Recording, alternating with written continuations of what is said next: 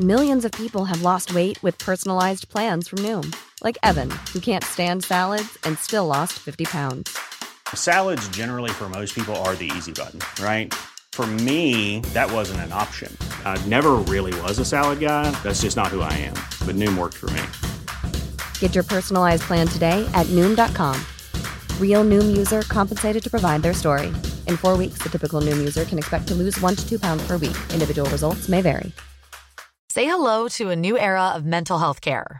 Cerebral is here to help you achieve your mental wellness goals with professional therapy and medication management support. 100% online. You'll experience the all new Cerebral Way, an innovative approach to mental wellness designed around you. You'll get a personalized treatment plan from a therapist, prescriber, or both in a safe and judgment free space. Your cerebral therapist or prescriber will outline a customized plan with clear milestones along the way so you can get to feeling your best. With Cerebral, you're not alone in your mental health journey. We're here to empower you to live a fulfilling life. So take that first step towards a brighter future and sign up today at cerebral.com slash podcast and use code ACasts to get 15% off your first month. Offer only valid on monthly plans. Other exclusions may apply. Offer ends July 31st, 2024. See site for details. Hey, I'm Ryan Reynolds. Recently, I asked Mint Mobile's legal team if big wireless companies are allowed to raise prices due to inflation. They said yes. And then when I asked if raising prices technically violates those onerous two year contracts, they said, What the f are you talking about, you insane Hollywood ass? So to recap, we're cutting the price of Mint Unlimited from $30 a month to just $15 a month. Give it a try at mintmobile.com slash switch. $45 up front for three months plus taxes and fees. Promo rate for new customers for limited time. Unlimited more than 40 gigabytes per month. Slows. Full terms at mintmobile.com. Salut tout le monde, c'est Yanni, j'espère que vous allez bien. Et aujourd'hui, je vous retrouve pour une nouvelle anecdote méconnue du grand public. Je vais vous raconter l'histoire d'un fait historique euh, qui est finalement euh, plutôt d'actualité, le blocage du canal de Suez. En effet, je ne sais pas si vous vous souvenez, mais il y a quelques mois, un navire qui s'appelle l'Ever Given, qui était un navire marchand, est resté bloqué dans le canal de Suez pendant une semaine et ça avait euh, impacté vraiment tout le commerce mondial. Mais en fait, cet épisode, c'est complètement du déjà vu. Parce qu'en 1967, après la guerre de 6 jours, 14 navires resteront bloqués dans le canal pendant 8 ans, marins compris. Je sais pas si vous vous rendez compte, mais euh, j'avais vraiment envie de vous raconter cette histoire qui est à peine croyable.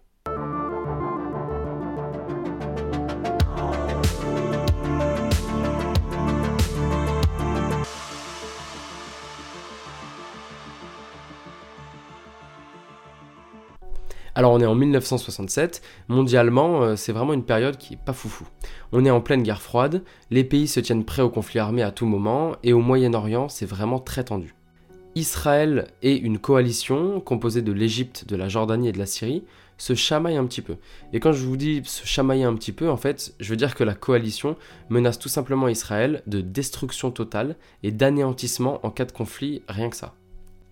Donc c'est inévitable, après une escalade de menaces, la guerre éclate le 5 juin 1967. Dès le début de la guerre, Israël lance des raids aériens et détruit 90% des avions militaires égyptiens ainsi que l'armée de l'air syrienne. Pas mal.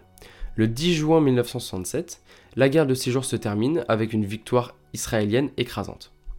Sauf que pendant ces 6 jours de guerre, 15 navires étaient bloqués dans le canal de Suez, et donc les marins avaient juste à lever la tête pour assister aux attaques aériennes.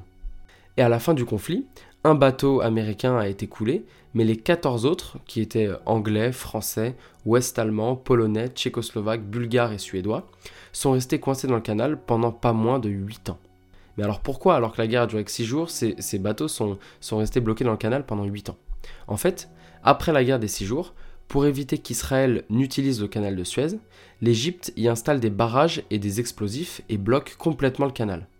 Faire ça, c'était vraiment une priorité pour l'Égypte pour empêcher Israël d'utiliser le, canal, mais du coup, ça a été fait au détriment des 14 navires restés à l'intérieur, parce que du coup, ils peuvent pas naviguer, pas accoster, ni sortir du canal à cause de ces mesures mises en place par l'Égypte. Donc l'Égypte demande simplement aux navires de jeter l'ancre dans le lac d'Amer, qui est le lieu le plus large du canal de Suez. Et euh, ne sachant pas combien de temps ils vont rester bloqués, les marins des 14 bateaux commencent à s'organiser. En effet, c'est des navires d'une importance capitale, ils peuvent pas être laissés sans surveillance et sans maintenance jusqu'à la fin du blocage. Alors les compagnies maritimes ont organisé des relèves tous les 4 mois pour remplacer les marins et assurer une présence constante sur les bateaux. Donc ils forment une association qui s'appelle la GBLA, donc c'est la Great Bitter Lake Association, pour organiser la vie sur les bateaux et surtout euh, pour éviter que les marins deviennent complètement fous à garder des bateaux immobiles pendant 8 ans. Donc les Polonais sont chargés d'instaurer un service de poste sur les bateaux, les Anglais eux organisent des matchs de foot, un navire servira d'hôpital, un autre navire servira de cinéma, c'est vraiment une mini, euh, une mini ville, une mini société qui s'organise sur les 14 bateaux bloqués. Ce qui était très beau euh, de, voir à cet épisode, c'est que malgré les différences et les conflits qui opposent parfois les, euh, les pays d'origine des bateaux, les marins des différents bateaux fraternisent et vivent vraiment comme dans un mini pays, comme s'ils étaient tous frères. Pendant les Jeux Olympiques de Mexico en 68, ils organisent même des épreuves entre eux sur les bateaux. Donc c'est qu'en 1975, après euh, que la guerre de Kippour de 1973 ait rouvert les négociations concernant le canal, que le canal a pu enfin être débloqué.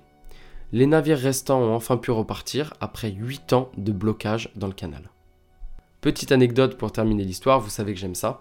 Les 14 navires bloqués étaient surnommés la flotte jaune en raison du sable et de la poussière qui se déposaient sur eux à cause de leur immobilité. Voilà les amis, c'était la belle histoire de ces pauvres marins coincés pendant 8 ans dans le canal de Suez. La fraternité qui s'est installée entre, ces marins pendant cette épreuve était vraiment très belle et j'avais vraiment envie de vous la partager. J'espère que cette histoire vous a plu et comme d'habitude, je vous retrouve la semaine prochaine pour une nouvelle anecdote méconnue du grand public. Ciao